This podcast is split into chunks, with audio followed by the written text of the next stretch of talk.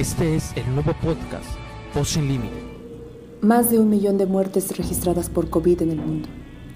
México es el tercer país con más muertos por coronavirus.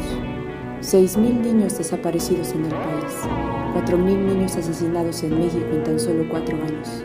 El suicidio es la segunda causa de muerte en la población de 15 a 29 años. La sociedad exige justicia, pero apoya, defiende y promueve la muerte de un ser humano en gestación.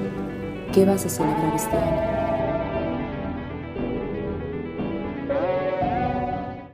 Hola familia, ¿cómo están? Espero que todos se encuentren muy bien. Estamos en un nuevo episodio del podcast Voz Sin Límite, en el cual eh, ha sido de mucha bendición, pero este episodio va a ser un poquito especial porque eh, últimamente hemos estado hablando de cimientos familiares, en el cual ha bendecido a jóvenes, a adolescentes, a matrimonios, pero ahora vamos a tener un episodio especial hablando acerca de un tema que en estos días es un poquito contradictorio entre los hijos de Dios, entre la iglesia, entre, bueno, bastantes cosas. Y para eso quisimos traer a un invitado. Un invitado en el cual es eh, dedicado a los adolescentes.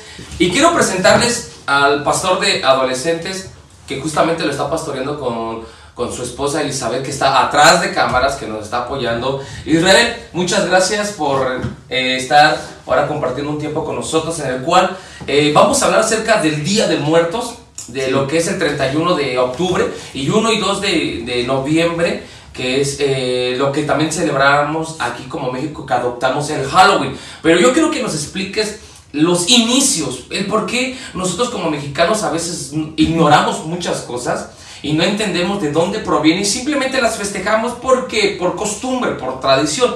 Pero yo quiero que nos expliques de dónde viene esa tradición, cuáles son sus inicios. De hecho, Ever, esa celebración, Halloween, ni siquiera nació en Estados Unidos, que de ahí es donde México lo tomó y empezó a, celebrar aquí en, en México, eh, Halloween, por todas las festividades que se hacían en Estados Unidos, pero en realidad no nació en Estados Unidos nació en una civilización céltica dos mil años antes del cristianismo y en Antigua Britania. Y esa celebración lo hacían esta civilización céltica, hacían rituales, era un ritual que ellos hacían para poder adorar a su dios que ellos consideraban el dios de los muertos. Y ese ritual consistía en ellos cortaban ramas de un árbol que para ellos era muy sagrado y hacían una fogata con esas ramas y empezaban ellos a ofrecer sacrificios a ese dios de los muertos que ellos tenían y empezaban ellos a, en esa fogata a ofrecer sacrificios de frutas, también sacrificios de animales, pero cuando había para ellos, cuando ellos estaban entrando ya en ese ritual, llegaban hasta sacrificar humanos. Sacrificaban personas en ese ritual. Sacrificaban a jovencitas y niños simplemente para invocar a ese Dios. Y mientras lo hacían, se ponían máscaras espantosas, grotescas. O sea, máscaras que realmente te espantaban. Terror. O sea, provocaban un miedo en tu vida. Y ellos se ponían esas máscaras y empezaban a corretearse eh, alrededor de esa fogata para poder este, simbolizar o para poder dar a entender que esos espíritus venían y perseguían a las personas, venían a buscar a las personas. Sería como una representación de esos espíritus. Exacto, exacto. Ellos mismos se ponían las máscaras para representar esos espíritus que buscaban o que perseguían a la gente hablando ya en lo natural, o sea, las, las personas físicas los correteaban ellos. Entonces ellos hacían todo esto para adorar a su Dios de la muerte, que hacían eso y en realidad cuando entendemos esto, entendemos que era realmente un acto pues diabólico, abominable, o sea, sacrificar a jovencitas, a niños, a personas. ¿no? Es algo, es algo feo y es algo que es abominable, especialmente ante los ojos de Dios, ¿verdad? Pero vemos cómo es que ese, ese ritual, o se puede decir esa festividad o ese ritual que ellos hacían, esa celebración, empezó a civilizarse poco a poco, en el sentido que los romanos lo adoptaron para poder adorar a una diosa que ellos tenían, una diosa llamada Pomona, que era la diosa de las manzanas y del otoño. Entonces ellos hacían ese mismo ritual adorando a esa diosa y conforme iban cambiando también los tiempos, avanzando los años, los católicos adoptaron esta celebración, pero trataron de civilizarlo aún más, celebrando la muerte de los cristianos, la muerte de todos los mártires. Este, iniciaron todo, toda esta celebración, cambiaron ellos esa celebración de este, los mártires cristianos, lo, lo cambiaron al día primero de noviembre y cambiaron el nombre a All Hallows Eve que traducido al español es vísperas de todos los santos. Y si se dan cuenta, All Hallows Eve tiene un, un sonido, se puede decir que se escucha muy similar a Halloween. Es porque durante los años empezaron a cambiar el nombre al nombre que ya conocemos hoy en día, que es Halloween, pero que viene de esa raíz, All Hallows Eve, básicamente celebrando la vida de de la gente muerta, la gente que, ya ha, ha, muerto, ha fallecido y celebrando la vida de ellos. Y todo la raíz, vemos la raíz, que realmente era una raíz diabólica, satánica, que adoraban a un Dios de la muerte y sacrificaban personas a ese Dios.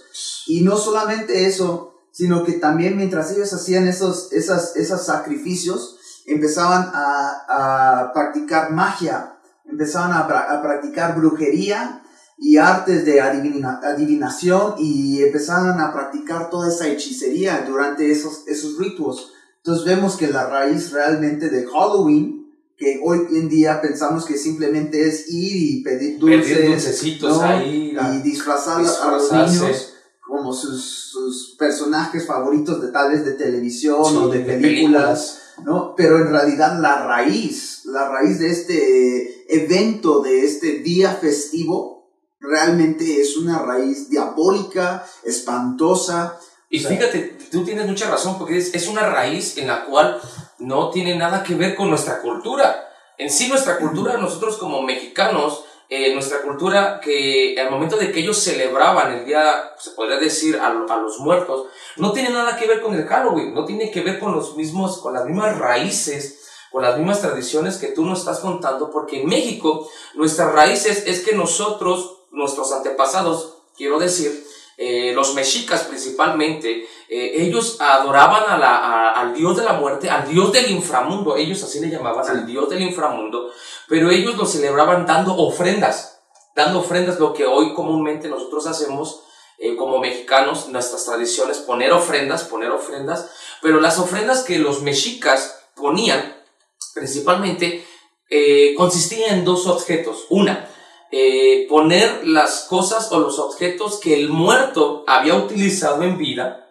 Y dos, eh, poner cosas que él iba a ocupar para el inframundo, para pasar a la, a la otra vida, como ellos le llamaban, al inframundo. Y eso es justamente lo que nuestras tradiciones eh, como mexicanos han tenido y, justamente en estos días es cuando van y compran su fruta, van y compran eh, que la bebida favorita del muerto, que la comida favorita del muerto, pero también les ponen veladoras, que es para que guíen su camino, les ponen la, la flor de cempasúchil, que también eso es lo que guía su, su camino. Entonces, fíjate, nosotros como mexicanos hemos empezado a adoptar algo que no nos corresponde. O sea, no tiene nada que ver la, la cultura o las tradiciones mexicas que tenía México o que tiene México a la cultura que tú nos estás comentando de los celtas, que viene desde Britania, pasó a Roma, lo adoptó el catolicismo y ahora lo estamos adoptando nosotros como mexicanos. Sí. Son tradiciones que realmente, eh, como dices, son espantosas, son diabólicas, y porque principalmente nosotros queremos compararlo con la Biblia. Nosotros como hijos de Dios tenemos que comparar las cosas, qué es lo que dice Dios acerca de esas tradiciones, porque aún, eh, no quiero ser así eh, directo, pero aún la Iglesia Católica permite este tipo de festividades de celebrar a la muerte.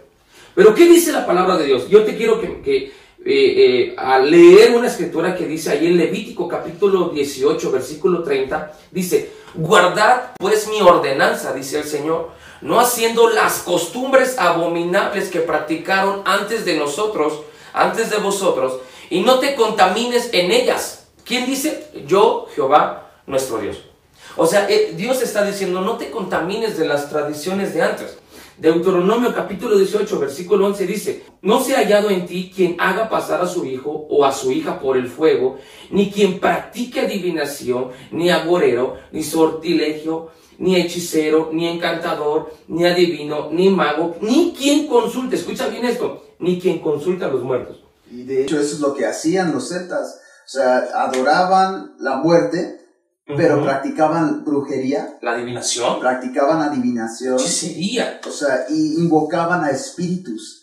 O sea, era algo pues diabólico y es algo que ahí mismo la Biblia dice que es abominable para Dios. Es algo que. Dios no permite. Y ni quien consulte a los muertos. Sí. Y, y que lo que hace México es que, o sea, yo no sé tú, pero en mi caso, yo no iría a pasar una noche en el cementerio. ¿O quién pasaría una noche en el cementerio? Porque es lo que se hace justamente el 1 y el 2 de noviembre.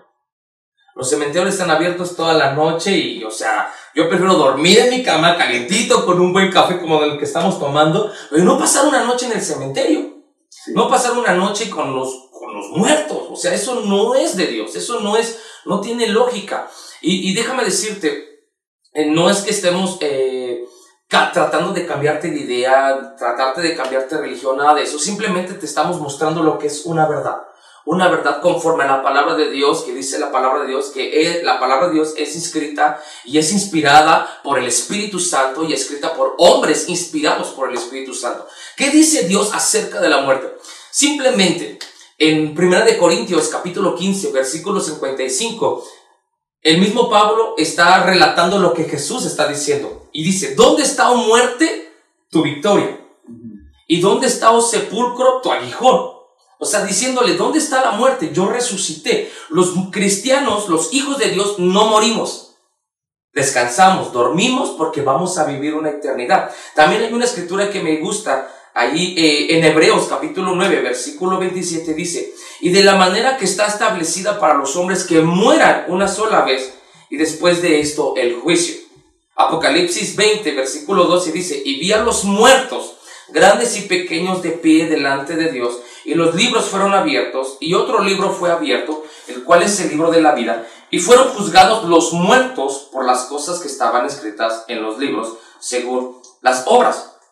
Juan capítulo 11, versículo 25 dice, yo soy la resurrección y la vida. El que cree en mí, aunque esté Muerto. muerto, Sí. vivirá. ¿Por qué? Porque nosotros, la muerte no tiene un poder sobre nosotros. No tiene un poder sobre nosotros a menos que tú le abras la puerta y tome autoridad sobre tu economía, sobre tu matrimonio, sobre tus hijos, sobre tu hermano, sobre tu esposa, sobre tu esposo. Al menos que tú practiques este tipo de costumbres, como estamos diciendo tradiciones, tú vas a permitir que la muerte pase en tu casa y haga y deshaga a su voluntad porque tú abriste una puerta. Por eso en Éxodo, en Éxodo cuando se estaba haciendo eh, el día de la Pascua, tú recordarás que el Señor dice, tienen que matar un borrego, desollarlo y pintar los linteles de la puerta y de tus ventanas con la sangre del cordero y pasará la muerte del lago y no dañará a tu familia. Sí. Porque creemos que la muerte no trae vida. La muerte no trae vida. Tú puedes traer colgada a una cadena de la muerte y eso no te va a proteger. Todo lo contrario. Todo lo contrario. El único que trae protección, el único que trae provisión, el único que trae sanidad, el único que trae salvación, el único que trae vida es Jesucristo. Sí, de hecho creemos también porque la Biblia dice que la muerte ya no tiene poder porque Jesucristo mismo vergonzó la muerte al resucitar, que tomó las llaves de la muerte. Sí. O sea, el diablo ya no tiene poder, ya no tiene poder sobre nuestras vidas como personas. Él ya no decide quién vive y quién muere. Eso es lo impresionante. Exactamente. El que decide eso es Dios. Sí, sí. Porque Jesucristo, cuando Él resucitó de entre los muertos, robó las llaves de la, muer- de la muerte. Sí, y el- la muerte ya no tiene nada de poder. Exacto. Ya no tiene nada de poder. Y fíjate, es lo que tú decías y lo que estábamos diciendo al principio. Eh, celebramos cosas que realmente no tenemos una conciencia, no tenemos eh, un entendimiento, como que todavía, como dice el apóstol Pablo, tenemos el velo y no entendemos lo que hay detrás de todo esto. Yo prefiero vestir por decirlo así, vestir a gente bien presentable que vestirlos de demonios, vestirlos de diablos, vestirlos de brujas, vestirlos de calabaza, o sea, ah, no tiene algo de lógica, no tiene algo de lógica. Y yo quiero, aplicando todo esto, eh, quiero tomar un, un, tiempo justamente para decir todo esto. ¿Qué es lo que estamos celebrando? ¿O qué es lo que celebra México? ¿Qué es lo que celebra? El Día de Muertos celebra a la muerte, celebra a, los que han muerto y los honra, pero no estamos celebrando eso en sí. En sí lo que estamos celebrando, en sí lo que estamos haciendo es abrir puertas para que el enemigo entre a nuestra casa y él pueda tomar dominio sobre nuestras familias, sobre nuestro hogar, sobre nuestra economía, como lo decimos. Pero realmente no tenemos una conciencia de lo que celebramos, porque ¿qué es lo que está pasando en nuestro México? ¿Qué es lo que está pasando en nuestra nación, en nuestro país? ¿Qué es lo que está pasando? Y ve, te quiero leer algo. Dice, más de un millón de muertes, escuchen bien esto, más de un millón de muertes registradas por COVID en todo el mundo. Más de 87 mil muertos por COVID en nuestra nación. Estamos celebrando la muerte, estamos celebrando ese, ese virus, estamos celebrando que ese virus está tomando posesión sobre la gente y que los está matando.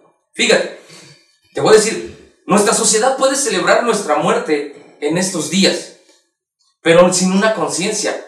Y todo lo que promueve esta festividad, fíjate lo que es, es el suicidio, son las violaciones, el robo de niños, que es como lo que tú decías, donde hacen sacrificios satánicos, donde matan a niños, donde matan a jovencitas, donde matan a señoritas, el robo de niños y rituales satánicos. Eso es lo que está promoviendo la festividad del Halloween o del Día de Muertos, cualquiera de los dos que ya se mezclaron.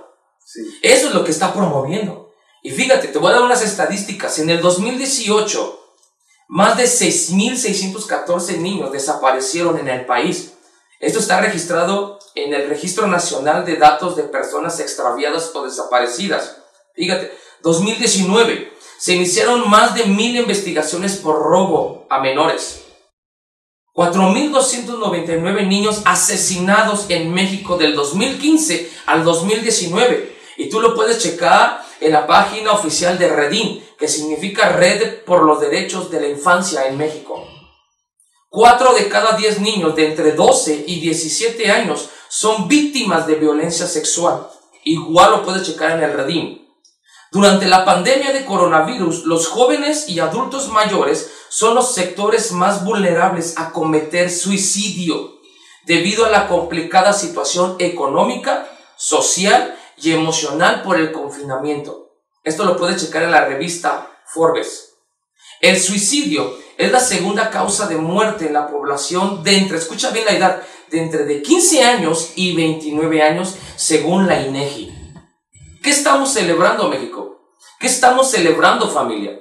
¿Realmente estamos celebrando la muerte? ¿Estamos celebrando estas estadísticas? ¿Estamos diciendo, wow, qué bueno, vamos a celebrar el suicidio, vamos a celebrar el robo de niños, las violaciones, este, los rituales satánicos?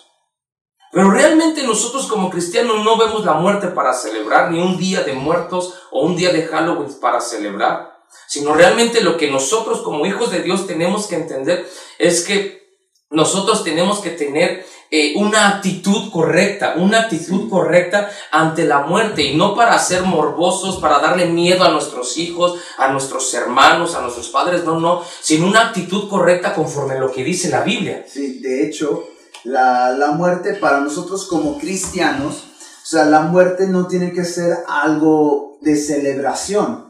Aunque la Biblia sí menciona que nosotros tenemos que tener una, un entendimiento de que la muerte para nosotros como cristianos, como creyentes, es ganancia. Pero ¿cómo es ganancia? ¿A qué se refiere la Biblia que es ganancia? De hecho, el libro de Filipenses 1.21 dice, porque para mí el vivir es Cristo y el morir es ganancia. El apóstol Pablo lo está diciendo. Pero ¿por qué es ganancia? Porque el vivir es Cristo. Él vivió su vida amando a Jesucristo, sirviendo a Jesucristo, y sabemos que los creyentes que viven, que adoran a Dios, que exaltan a Dios, que sirven a Dios, que viven una vida agradable delante de Dios, sabemos que cuando lleguemos a nuestra eternidad, vamos a poder pasar la eternidad disfrutando, pasando un tiempo en la presencia de Dios en la eternidad. Vida eterna simplemente. La vida eterna es ganancia y es por eso Sí. que dice Pablo aquí que el morir es ganancia. Esa es una actitud correcta que tenemos que tener hacia la muerte.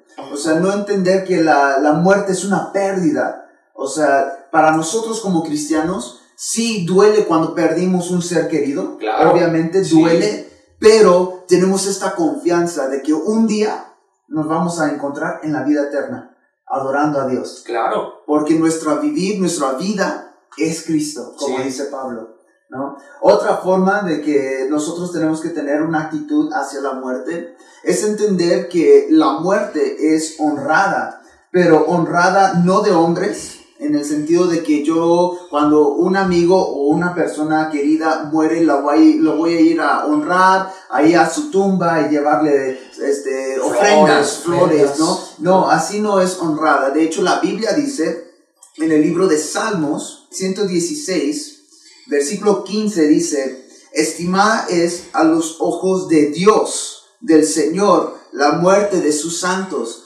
O Wow. sea, es Dios que honra, que es honrada la, la vida de las personas que, que, que fallecen, de santos, de- o sea, hablando acerca de los creyentes. Ujú. O sea, Dios mismo lo ve y lo ve con amor, con honra, las personas que vivieron toda su vida sirviéndolo a Él y que ya partieron con Él. Sí. Él los honra, no los hombres. Hay que aclarar eso, ¿verdad? Sí. Que no son los hombres que Hombres van y... sus ofrendas, Exacto. ¿no? Pero sino que para Dios, para Dios es una vida honrosa Sí. una persona que vive su vida como santo, agradando a Dios, ¿no? Como dice el libro de Romanos capítulo 12, que presentéis vuestros cuerpos como Sí. sacrificio vivo, santo y Y agradable. agradable, ¿verdad? Para Dios.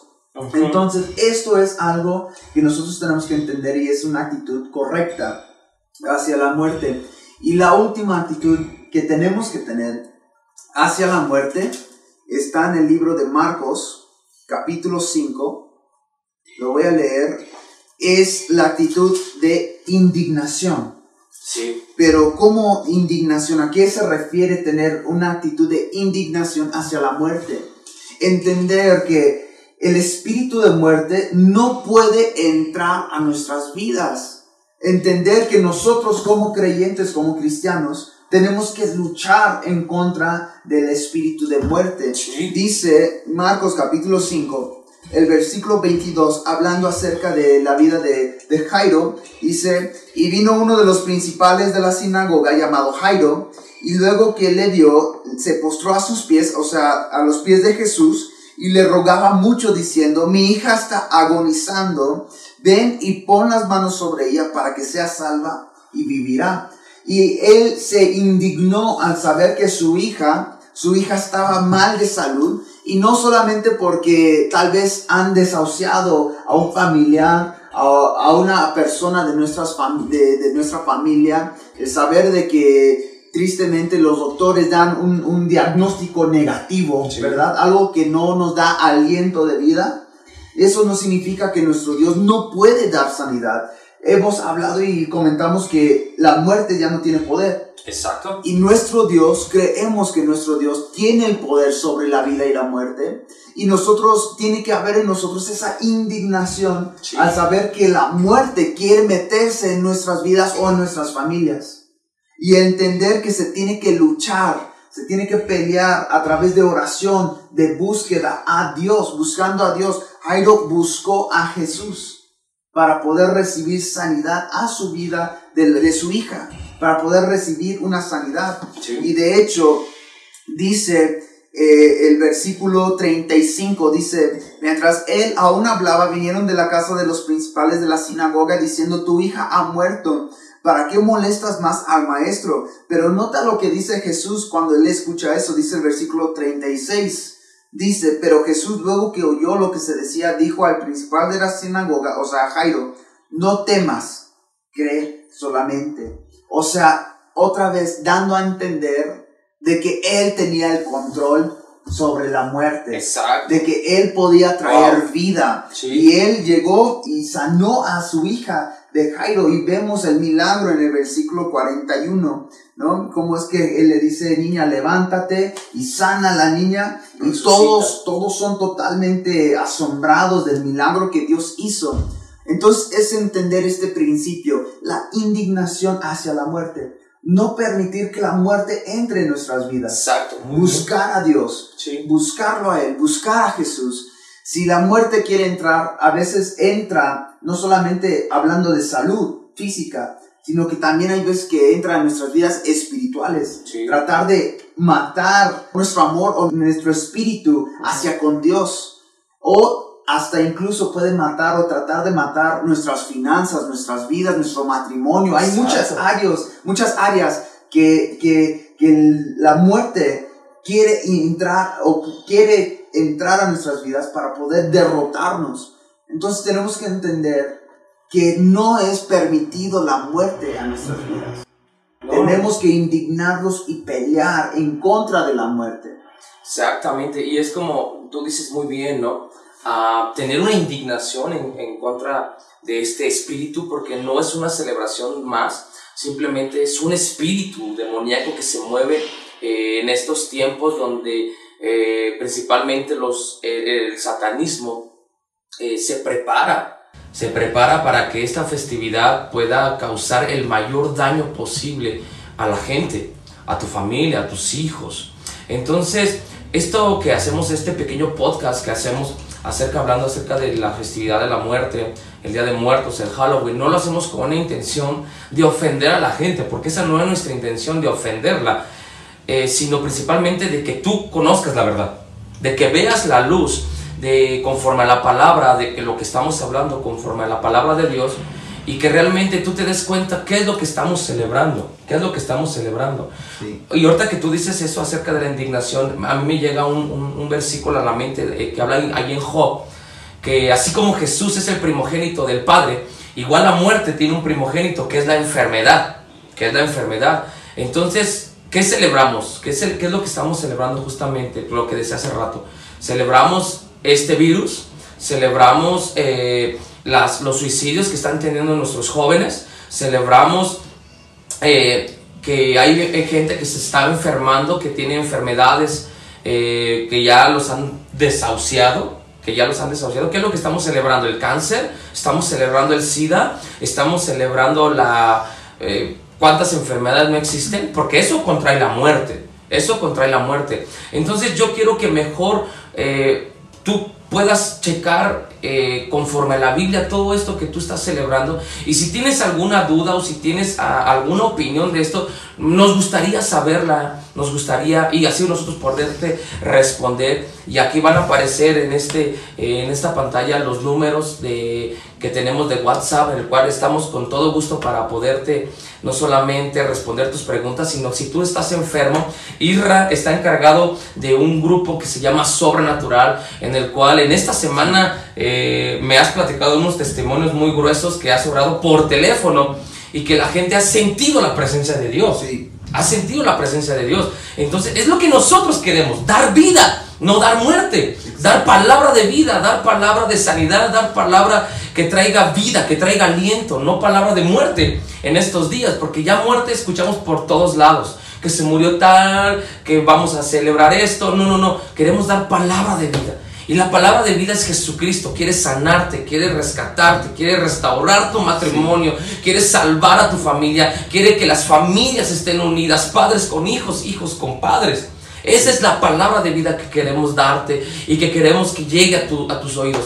Entonces, eh, si te gustó este podcast, compártelo con alguien, quizás alguien que no conozca de Dios, le va a ayudar mucho este podcast y en el cual va a ser de mucha bendición para él. Israel, muchas gracias. No, gracias a ti. Gracias por Gracias la, por este tiempo. por la oportunidad, gracias por compartirnos y nos vemos en el siguiente episodio. No se te olvide compartirlo, no se te olvide aquí están los números telefónicos, están las redes sociales. Síguenos y nos estamos viendo en el próximo episodio del podcast Voz Sin Límite. Cuídate mucho y que Dios te bendiga. Nos vemos. Bye.